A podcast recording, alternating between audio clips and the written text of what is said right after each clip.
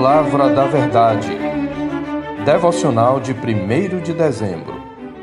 As estratégias da carne.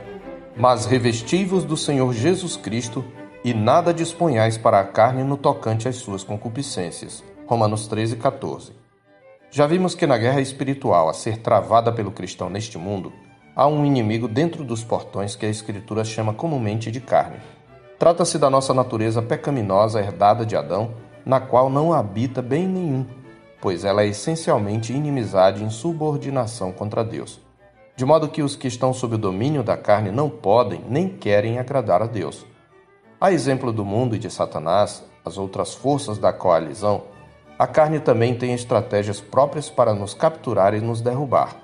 Porém, antes de refletir sobre elas, é preciso que reconheçamos que a guerra contra a carne é uma guerra contra nosso próprio ego. Pois, além do fato de estar alojado dentro dos portões, eis aqui outra razão porque este é o inimigo mais perigoso. A carne se esconde na fortaleza interior que chamamos de coração. E que diz a Escritura sobre o coração? Primeiro, que dele procedem as fontes da vida, conforme Provérbios 4:23. E tendo a queda atingido o coração, segue-se que é dele que procedem não apenas os desejos virtuosos, mas também, como observou Jesus, os maus desígnios, a prostituição, os furtos, os homicídios, os adultérios, a avareza, as malícias, o dolo, a lascívia, a inveja, a blasfêmia, a soberba, a loucura. Ora, todos estes males vêm de dentro e contaminam o homem, concluiu nosso Senhor em Marcos 7, 21b a 23. Acrescente-se a isto que todos esses males não estão evidentes. Afinal, como disse o Senhor por boca de Jeremias, enganoso é o coração mais do que todas as coisas e desesperadamente corrupto. Quem o conhecerá? Em Jeremias 17, 9. Sendo o inimigo infiltrado, a estratégia de guerra da carne é construir uma base de operações para o avanço do pecado. Podemos identificar pelo menos três aspectos dessa estratégia. Em primeiro lugar, a carne se utiliza da própria lei para aguçar as paixões pecaminosas. Quando estávamos sob o domínio da nossa natureza pecaminosa, as nossas paixões pecaminosas eram atiçadas pela lei e operavam eficazmente em nossos membros, levando-nos a produzir frutos para a morte, como está escrito em Romanos 7, versos 5 e de 8 a 11. Porque quando vivíamos segundo a carne, as paixões pecaminosas postas em realce pela lei operavam em nossos membros a fim de frutificarem para a morte.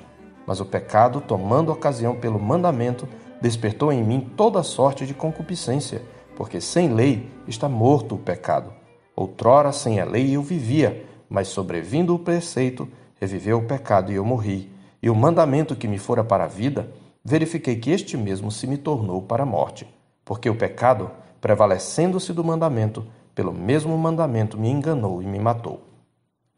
Em outras palavras, como disse John Stott, nossas paixões pecaminosas têm sua origem na carne, são despertadas pela lei e conduzem à morte. Assim, a carne torna a lei fraca e enferma na luta contra o pecado, tornando-se impossível vencê-lo sem a obra de Cristo, como está escrito em Romanos 8,3. Entretanto, mesmo após a nossa conversão, a carne abre guerra contra a lei da nossa mente, conforme reconhece Paulo em Romanos 7, 22 e 23 porque no tocante ao homem interior tenho prazer na lei de Deus. Mas vejo nos meus membros outra lei que, guerreando contra a lei da minha mente, me faz prisioneiro da lei do pecado que está nos meus membros. Em segundo lugar, a carne constrói fortalezas no campo da mente.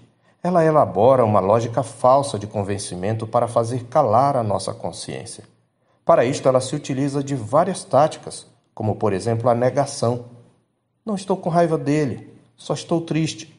Quem disse que eu estou com inveja? Eu só acho que eu também tenho direito. Ou a racionalização, que é a tentativa de justificar o pecado chamando-o de outra coisa, colocando-o como a única opção possível ou relativizando. Deus é amor e nós nos amamos, portanto, ele não pode ser contra a nossa relação, diz aquele que está vivendo em fornicação ou adultério. Eu tive de mentir para não magoá-la. Todo mundo faz. Não julgueis. Neste último caso, quando queremos evitar chamar o pecado de pecado. Há ainda a transferência de culpa. Você me tira do sério. Foi ela que me provocou. Agora todo mundo me olha atravessado. Conheço gente aqui que faz pior. Outra tática é a da autocomiseração ou autopiedade. É comum o pecador se fazer de vítima para amenizar a dor da culpa. A autopiedade normalmente se expressa pela autodepreciação. Eu sei que eu sou a ovelha negra da família. Sei que errei, mas ninguém procura saber como eu me sinto. Ou só porque eu caí, todos me atiram pedras. Por fim, a carne, entenda-se nosso coração, utiliza-se também da compensação que é a tática de calar a consciência por meio de atos de pseudo-piedade ou generosidade, como chorar toda vez que comete o mesmo pecado sem jamais abandoná-lo e prometer que não vamos fazer aquilo de novo, mas fazendo logo em seguida. Ou mesmo frequentar os cultos e dar o dízimo não como expressão de devoção a Deus, mas como forma de compensar uma vida diária de pecado e desobediência a Deus e Sua palavra, etc.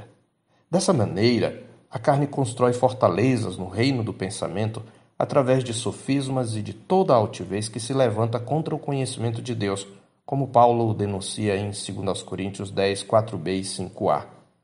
Em terceiro lugar, a carne se aproveita da nossa liberdade para construir sua base de operações.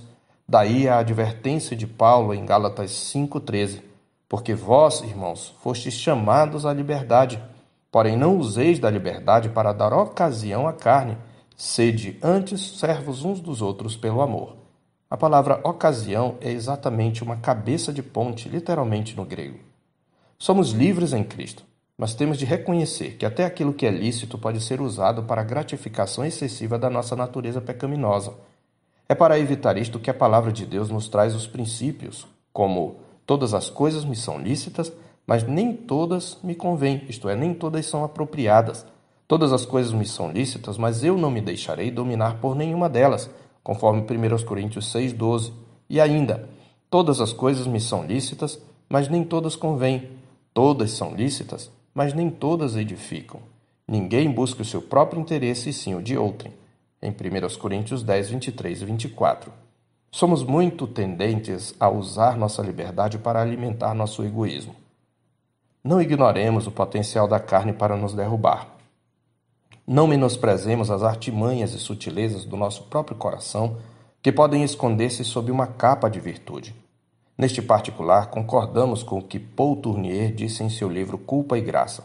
Seria necessário fechar os olhos para permanecer otimista sobre o homem em nossos dias. É verdade que há impulsos de generosidade, belos atos de devoção, corajosos atos de lealdade. Eles destacam-se sobre um fundo de iniquidades inumeráveis de imoralidade escondida. A vitória sobre a carne seria impossível sem os suprimentos da graça. Já os olhamos de relance uma vez. Em Romanos 8, de 1 a 4, Paulo resume os eventos redentores do Deus Trino que nos outorgaram a chave da vitória na luta contra o pecado. Ele declara: Agora, pois, já nenhuma condenação há para os que estão em Cristo Jesus, porque a lei do Espírito da vida em Cristo Jesus te livrou da lei do pecado e da morte. Porquanto o que fora impossível à lei no que estava enferma pela carne, isso fez Deus enviando seu próprio Filho em semelhança de carne pecaminosa e no tocante ao pecado, e, com efeito, condenou Deus na carne o pecado, a fim de que o preceito da lei se cumprisse em nós, que não andamos segundo a carne, mas segundo o Espírito. Aqui temos em primeiro lugar a obra redentora de Cristo. Na carne de Cristo, Deus Pai condenou e puniu o pecado, livrando-nos da maldição da lei. Em segundo lugar, temos nossa união com Cristo, sem a qual a obra de Cristo de nada nos serviria. Somente porque estamos em Cristo Jesus é que a lei do Espírito da vida nos livrou da lei do pecado e da morte. Por fim, em terceiro lugar, agora que em Cristo fomos libertados da maldição da lei, servimos a Deus por meio do novo poder interior do Espírito Santo. Assim, temos vida nova no Espírito. Como John Stott comenta, servimos não pela obediência a um código externo, porém pela entrega a um Espírito que vive em nós. Não fosse o Espírito de Deus, não teríamos condições nem o impulso de obedecer a Deus. Nós que somos de Cristo não devemos mais nada à carne, nem temos que negociar com ela. Antes, como diz a Escritura em Romanos 8, 12 e 13, assim, pois, irmãos, somos devedores não à carne, como se constrangidos a viver segundo a carne. Porque se viverdes para a carne, caminhais para a morte, mas se pelo Espírito mortificardes os feitos do corpo, certamente vivereis. Eu sou o pastor Marcos Augusto, pastor da Terceira Igreja Presbiteriana de Boa Vista, em Roraima. Tenha um bom dia na paz do Senhor Jesus.